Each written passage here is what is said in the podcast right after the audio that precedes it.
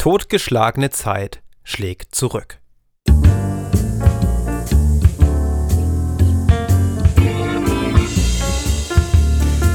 Schreiben und Leben, dein Weg zum eigenen Buch. Mein Name ist Andreas Schuster und ich begrüße dich zur zweiten Folge des Podcasts. Zeit zum Schreiben ist heute das Thema und das gerade war ein Zitat von Manfred Hinrich. Totgeschlagene Zeit schlägt zurück ist, finde ich, ein Satz, über den man auch mal zwei, drei Sekunden nachdenken kann und der sehr viel mit der heutigen Folge zu tun hat. Ich habe mich bereits in zwei Blogartikeln intensiv mit dem Thema Schreiben und Zeit beschäftigt. Einmal habe ich die besten Strategien für ein gelungenes Zeitmanagement für Autoren zusammengestellt und das zweite Mal habe ich den Fokus auf Zeitkiller gelegt. In der heutigen Podcast-Folge möchte ich die wichtigsten Punkte dieser Überlegungen konzentriert zusammenfassen, um dir möglichst kompakt das Wichtigste mitzugeben. Darüber hinaus beschäftige ich mich gerade mit überaus interessanten Büchern zum Thema Zeit im Allgemeinen, jetzt nicht nur aufs Schreiben bezogen. Und mit ein paar Grundgedanken zu dem Thema und ein paar Buchtipps möchte ich die Folge dann am Ende schließen. Schreiben ist Übungssache und gut schreiben erst recht. Umso wichtiger ist es, dass du eine Haltung zu deiner Schreibzeit findest, durch die du auch wirklich zum Schreiben kommst. Deswegen hier die zehn wichtigsten Zeitmanagement-Strategien, die du für dein Schreiben benötigst. Punkt 1. Feste Schreibzeiten. Es ist ungemein wichtig, dass du eine Schreibroutine entwickelst. Schreiben ist Übungssache. Es bringt überhaupt nichts, wenn du dir vorstellst, dass du irgendwann schreiben wirst und irgendwann dich die Muse küsst, dieser alte Geniegedanke. Viel, viel wichtiger ist es, dass du täglich zum Schreiben kommst. Wenn es nicht täglich geht, zumindest mehrmals wöchentlich. Und da wir alle viel zu tun haben oder die meisten, da es den Job gibt, die Freizeit, oft familiäre, soziale Verpflichtungen, brauchst du feste Schreibzeiten, feste vorgenommene Termine, die es dir ermöglichen, die es dir erleichtern, tatsächlich in diese Schreibpraxis zu kommen. Punkt 2. Intensive Schreibphasen. Manchmal reicht es nicht, dass wir im Alltag versuchen zu schreiben. Manchmal ist unser Alltag so voll, manchmal wissen wir überhaupt nicht, wo uns der Kopf steht und so schaffen wir es nicht, den Kopf wirklich frei zu bekommen, um ins Schreiben zu kommen. Intensive Schreibphasen, das kann bedeuten ein Wochenendseminar, das kann bedeuten ein Urlaub, eine Woche, zwei Wochen am Meer oder in den Bergen oder meinetwegen auch in der Stadt. Auf jeden Fall eine Zeit, ein paar Tage, ein paar Wochen, die einfach nur fürs Schreiben reserviert sind. Das bedeutet nicht, dass dein Schreiben sich auf diese Phasen beschränken soll.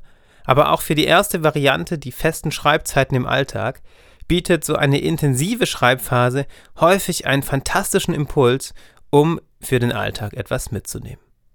Drittens, alles in den Kalender. Das bedeutet, dass du einen Termin mit dir selbst hast, wenn es um deine Schreibzeiten geht, um deine Schreibroutine. Das bedeutet, dass du deine Schreibzeit ernst nimmst, dass du sie wertschätzt, dass du nicht meinst, ah, das kommt dann, wenn alles andere erledigt ist, sondern dass du ihr genauso einen Platz in deiner Planung einräumst wie allen anderen Dingen auch, die dir wichtig sind. Nummer 4. Drei Dinge vornehmen. Hierbei handelt es sich um einen Tipp, den ich aus einem Zeit-Podcast habe, und zwar von Ivan Blatter. Ich verlinke den Link zu dem Schreibpodcast in den Show Notes. Was ist damit gemeint?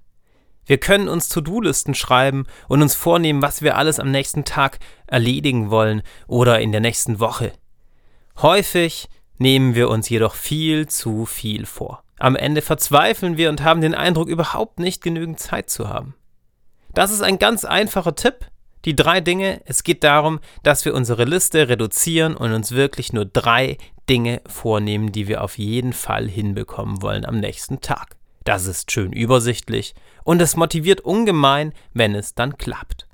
Nummer 5. Ungenutzte Zeitoasen identifizieren. Häufig haben wir den Eindruck, nur schreiben zu können, wenn wir wirklich einmal viel Zeit am Stück haben. Ich kenne viele Menschen, die schildern mir, dass sie einen so bewegten Alltag haben, dass sie sich freuen, wenn sie dann einmal im Ruhestand sein werden oder vielleicht ein Sabbatjahr machen oder zumindest einige Wochen Urlaub am Stück haben, um sich endlich wieder dem Schreiben oder dem Malen oder dem Musizieren widmen zu können.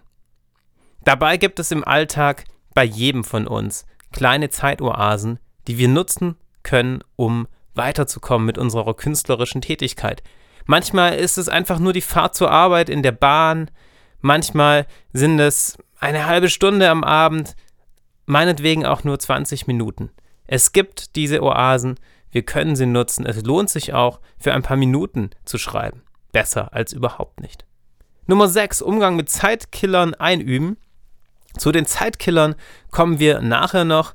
Wir können uns kleine Merkzettelchen schreiben. Wir können identifizieren, welche Zeitkiller besonders schlimm sind für uns, um hier nicht Zeit zu verlieren. Aber dazu noch später. Nummer 7. Recherchezeiten begrenzen. Ganz egal, was du schreibst, ob Artikel, ob fiktionale Texte, ob autobiografische Texte, es gibt meistens vor dem eigentlichen Schreiben eine Planungsphase. Das kann bei Romanen das Plotten bedeuten, das kann bei Sachbüchern bedeuten, dass du Hintergrundinformationen recherchierst. Auch bei zum Beispiel historischen Romanen ist das nötig. Recherchezeiten begrenzen bedeutet, dass es irgendwann gut damit ist. Du musst irgendwann einen Punkt machen und zum eigentlichen Schreiben kommen. Viele haben eine perfektionistische Ader in sich und meinen, sie müssen alles erst ganz genau wissen und können dann loslegen. Das ist Quatsch. Viel wichtiger ist es, dass du zu schreiben beginnst. Du kannst hinterher immer noch nachsteuern. Eine Recherche oder eine Planung vor dem eigentlichen Schreiben muss nicht so hundertprozentig wasserdicht sein. Vieles merken wir erst später, was wir genau brauchen und das ist dann immer noch möglich. Nummer 8. Deadlines setzen. Das ist eine Methode, die für manche sehr, sehr hilfreich sein kann, für mich zum Beispiel, die unter der sogenannten Aufschieberitis leiden oder mit dem Fachwort Prokrastination. Es gibt ganze Bücher, die diesem Thema gewidmet sind. Es scheint so etwas wie eine Zivilisationskrankheit, eine Gesellschaftskrankheit zu sein. Wir alle prokrastinieren oder ziemlich viele von uns. Das bedeutet, dass Aufgaben, die uns schwerfallen oder vor denen wir Respekt haben, oft hinausgezögert werden. Was du heute kannst besorgen, das verschiebe nicht auf morgen. Das hat meine Oma immer gesagt. Und genau das ist so das Mittel, das eigentlich hilft, um nicht mehr zu prokrastinieren. Und wenn das nicht von alleine hinhaut, kann man dem einfach ein wenig künstlich nachhelfen, indem man sich zum Beispiel eigene Deadlines setzt oder vielleicht auch das dem Umfeld erzählt, um so ein wenig sozialen Druck aufzubauen, wenn man sagt, ich möchte bis Ende nächster Woche diesen Artikel geschrieben haben. 9. Schreibblockaden überwinden. Es gibt äh, noch eine Podcast-Folge die nächsten Wochen zum Thema Schreibblockaden. Das ist ein Thema, das, das keinem Autor egal sein kann, da immer wieder eine Situation aufkommt, in der es nicht so läuft mit dem Schreiben. Schreibblockaden überwinden ist deswegen eine wichtige Zeitmanagementstrategie, da wir uns ein eigenes Tool, einen eigenen Werkzeugkoffer zurechtlegen können, um es nicht zu Schreibblockaden kommen zu lassen oder um zu wissen, was wir wirklich tun können, wenn es einmal so ist. Damit verlieren wir keine Zeit damit, sondern können wieder in eine produktive Arbeit, in einen produktiven Arbeitsflow kommen. Und Nummer 10, ab und an mal nichts tun. Das klingt wahnsinnig widersprüchlich. Es scheint doch so zu sein, dass wir Zeit verlieren, wenn wir nichts tun und nicht Zeit gewinnen.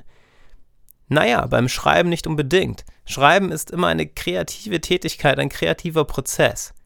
Die Dinge müssen sich entwickeln. Du brauchst Zeiten, in denen sich die Gedanken in deinem Kopf, all die Ideen, all die Überlegungen, auch all die Assoziationen und Inspirationen von außen entwickeln können, in denen sie sich setzen können, in denen sie sich organisieren können ab und an mal nichts tun bedeutet deshalb nicht Fernsehen, Computerspielen, ins Kino gehen oder ähnliches, sondern tatsächlich nichts tun.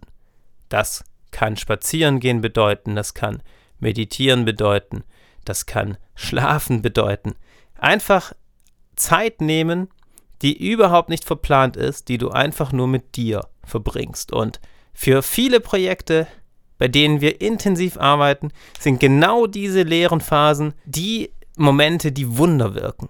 Manchmal kommen einem die Einfälle genau dann, unter der Dusche zum Beispiel. Das ist der Klassiker. Ja, du sitzt tagelang am Schreibtisch und überlegst, wie kannst du deiner Geschichte eine Wendung herbeiführen, die tatsächlich spannend ist. Wie findest du ein Ende, das nicht so Hanebüchen ist, wie es im Moment scheint? Wie kannst du deinen Protagonisten weiterentwickeln? Wie lässt du ihn handeln? Und plötzlich fällt es dir ein, wenn du etwas total anders machst, wenn du gerade überhaupt nichts machst oder wenn du spazieren gehst, unter der Dusche stehst, kochst etc. So, das waren die wichtigsten Zeitmanagement-Strategien und weiter geht's mit den fiesesten Zeitkillern und zwar habe ich dann neun davon zusammengetragen. Unreflektierter Medienkonsum ist Nummer eins. Damit ist gemeint, dass du vor dem Fernseher versumpfst oder vor den sozialen Netzwerken versumpfst oder vor Nachrichtenseiten. Das passiert mir leider häufig. Ganz wichtig, find deine Strategien, wie du das unterbinden kannst. Es ist kein Problem, wenn du das mal eine halbe Stunde machst oder eine Stunde oder meinetwegen einen ganzen Tag, wenn du es dir vornimmst und dir sagst, das brauchst du jetzt. Unreflektiert ist der Stichpunkt. Wenn es einfach passiert und du danach aufwachst und merkst, oh, jetzt habe ich zwei Stunden einfach nichts getan, dann ärgerst du dich. Und genau das solltest du identifizieren, um das vermeiden zu können. Nummer zwei, nicht Nein sagen können. Gerade fürs Schreiben ist das eine sehr, sehr schlechte Voraussetzung. Wir haben so viele Pflichten, uns, unser Alltag ist so bewegt mittlerweile, ist es so, dass überall die Aufmerksamkeit, unsere Aufmerksamkeit gewonnen werden soll. Die Medien versuchen das, die Vorgesetzten versuchen das, die Freunde versuchen das. Wenn du nicht Nein sagen kannst, wenn du nicht einmal darauf verzichten kannst, nicht dabei zu sein, dann wird es sehr, sehr schwierig, Zeit für dich zu finden, Zeit fürs Schreiben zu finden. Drittens, nichts aufgeben können. Wenn man alles machen will, macht man am Ende überhaupt nichts gut. Das hat einmal einer meiner Lieblings-Rap-Stars, Sammy Deluxe, in einem Interview von sich gegeben.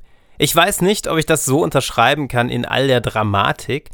Ich finde es nämlich wahnsinnig schön, dass wir Menschen unterschiedliche Talente haben. Es ist aber dennoch etwas dran. Wenn du alles gleichermaßen verwirklichen willst, dann kannst du in einer Sache nicht wirklich gut werden. Stell dir mal vor, du möchtest Schriftsteller werden, du möchtest Musiker werden, du möchtest Spitzensportler werden. Du hast überhaupt nicht so viel Zeit, all das zu trainieren, denn womöglich musst du auch noch Geld verdienen. Das heißt, Fokus ist eine unglaublich wichtige Sache, sich entscheiden können. Es ist immer hart, sich gegen Dinge zu entscheiden. Es ist hart zu sagen, man möchte dem Sport nicht mehr die Priorität einräumen, man möchte der Musik nicht mehr die Priorität einräumen, zum Beispiel. Aber es ist notwendig. Sonst entscheidest du dich für nichts richtig und hast keine Chance, wirklich gut darin zu werden. Nummer 4. Immer 100% erreichen wollen. Du kommst nie voran, wenn du immer darauf achtest, dass alles perfekt ist. Du kommst vor allem nicht in einen Schreibflow und du verlierst wahnsinnig viel Zeit damit, über einzelne Formulierungen, über den Aufbau deiner Geschichte etc. nachzudenken. Begnüg dich damit, wie es in dem Moment funktioniert. Begnüg dich meinetwegen damit, dass du Mist schreibst. Nimm dir Ziele vor, die du erreichen kannst, eine bestimmte Seitenzahl zum Beispiel. Aber egal, wie es läuft, so ist es dann. Du wirst in einer zweiten Phase das Ganze sowieso überarbeiten müssen und vielleicht sind 90% dessen, was du geschrieben hast, Mist. Aber immerhin hast du etwas geschrieben und die 10%, mit denen kannst du weiterarbeiten. Wenn du aber immer 100% erreichen willst, blockierst du dich und bist sehr, sehr stark damit beschäftigt, nach Perfektion zu streben. Am Ende verlierst du nur Zeit. Nummer 5. Immer erreichbar sein da kommen wir gleich noch dazu. Das hat mit unserem postmodernen Zeitempfinden viel zu tun. Viele haben den Anspruch, immer erreichbar zu sein oder andere immer zu erreichen. Das ist für eine so stille Tätigkeit wie das Schreiben, bei der sich Dinge einmal in Ruhe entwickeln müssen, eine ganz schöne Schwierigkeit. Also Telefon aus der Buchse ziehen, meinetwegen das Internetkabel aus dem Computer oder den WLAN-Stecker, den WLAN-Schalter ausschalten und einmal für eine, für zwei, für drei Stunden nicht erreichbar sein, um wirklich konzentriert am Schreiben zu sein. Nummer 6. Zu viel nachdenken, zu wenig schreiben. Man kann häufig die Tipps lesen, dass du einen vollkommen ausformulierten, ausgeklügelten Plot brauchst, um tatsächlich deinen Roman zu schreiben. Es ist etwas dran, dass du dir Gedanken über eine Struktur, über den Aufbau machen solltest. Viel häufiger kommt es jedoch vor, dass Menschen zu viel nachdenken und zu wenig schreiben. Oder anders gesagt, einfach nur im Kopf für sich nachdenken und nicht mit dem Stift auf Papier. Fang möglichst bald an zu schreiben, wenn du ein Projekt verfolgst. Das muss nicht das sein, was am Ende tatsächlich die Endversion ist.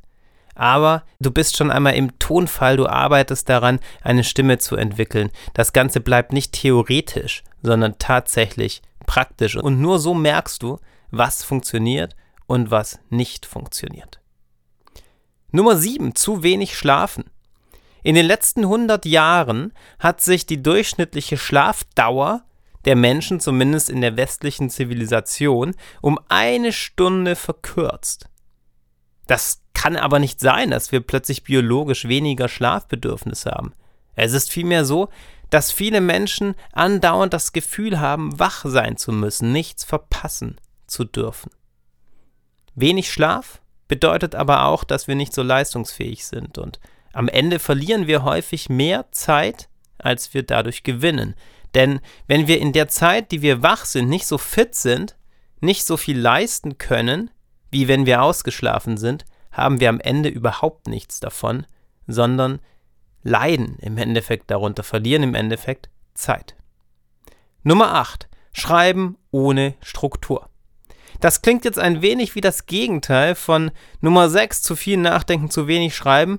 In gewisser Weise ist es das auch. Schreiben ist nun mal auch paradox und widersprüchlich, aber nur in gewisser Weise.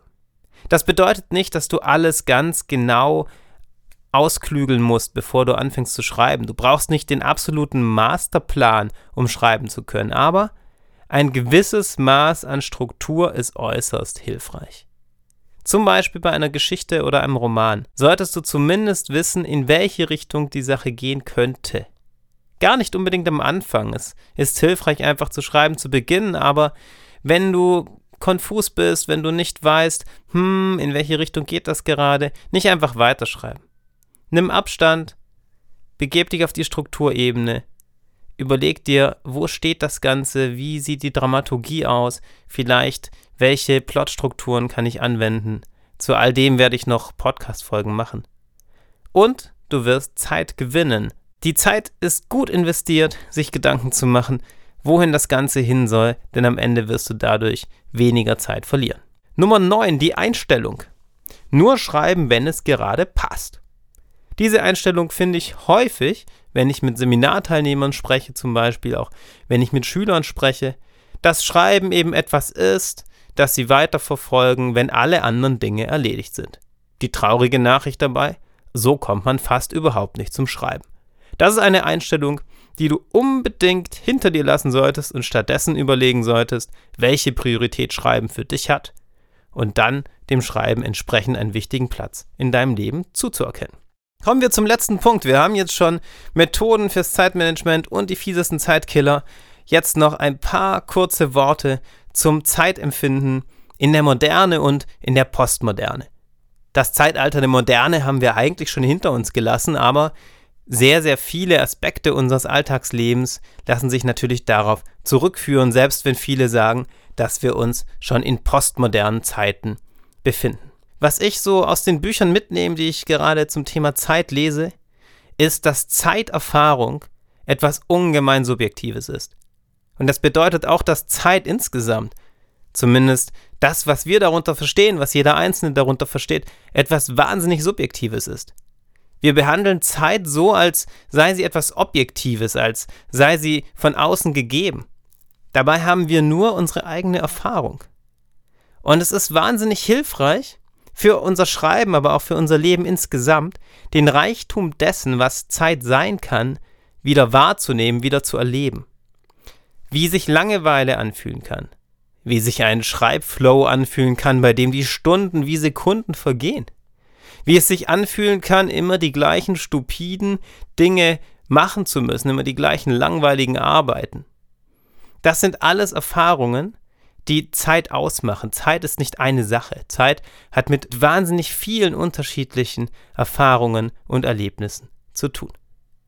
Moderne Zeit und postmoderne Zeit sind zum Beispiel zwei Herangehensweisen, zwei Arten mit Zeit umzugehen, Zeit überhaupt verstehen zu können und unser Handeln in dieser Zeit verstehen zu können, die du brauchst, um das Phänomen Zeit zu verstehen. Moderne Zeit das ist ein Zeitverständnis, das geprägt ist von Pünktlichkeit, von der Gleichsetzung Zeit und Geld, von einer in gewissem Sinn maschinellen Vorstellung, wie wir als Menschen in der Zeit zu funktionieren haben. In der postmodernen Zeit, heutzutage gibt es Tendenzen, dass Pünktlichkeit überhaupt nicht mehr so wichtig scheint. Die Gleichzeitigkeit scheint gewissermaßen aufgehoben zu sein. Ich beobachte zum Beispiel sehr, dass Menschen unpünktlicher werden, aber zugleich den Anspruch haben, jederzeit erreichbar zu sein.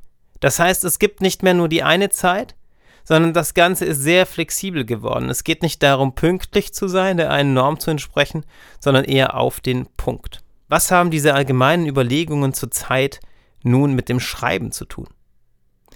Die Zeiterfahrungen sind ein wichtiger Aspekt, den man beim Schreiben von Geschichten, beim Zeiterleben von Figuren berücksichtigen kann. Indem du selbst eine reiche Zeiterfahrung hast, kannst du das auch für das Zeiterleben, das Erleben deiner Figuren nutzen und überhaupt für die Art und Weise, wie du schreibst. Zum Beispiel auch, indem du deinen Leser im Blick hast, indem du dir dessen bewusst bist, wann etwas für deinen Leser aufreibend ist, wann die Zeit für ihn schnell vergeht, wann du kurzweilig schreibst und wann es vielleicht langweilig ist. Des Weiteren ist es auch für dein eigenes Zeitmanagement wichtig zu sehen, dass unsere aktuelle Gegenwart im gesellschaftlichen Sinn so flexibel geworden ist, um deinen persönlichen Umgang darin zu finden, um deine eigene Methode zu finden, deine Schreibzeit für dich zu definieren.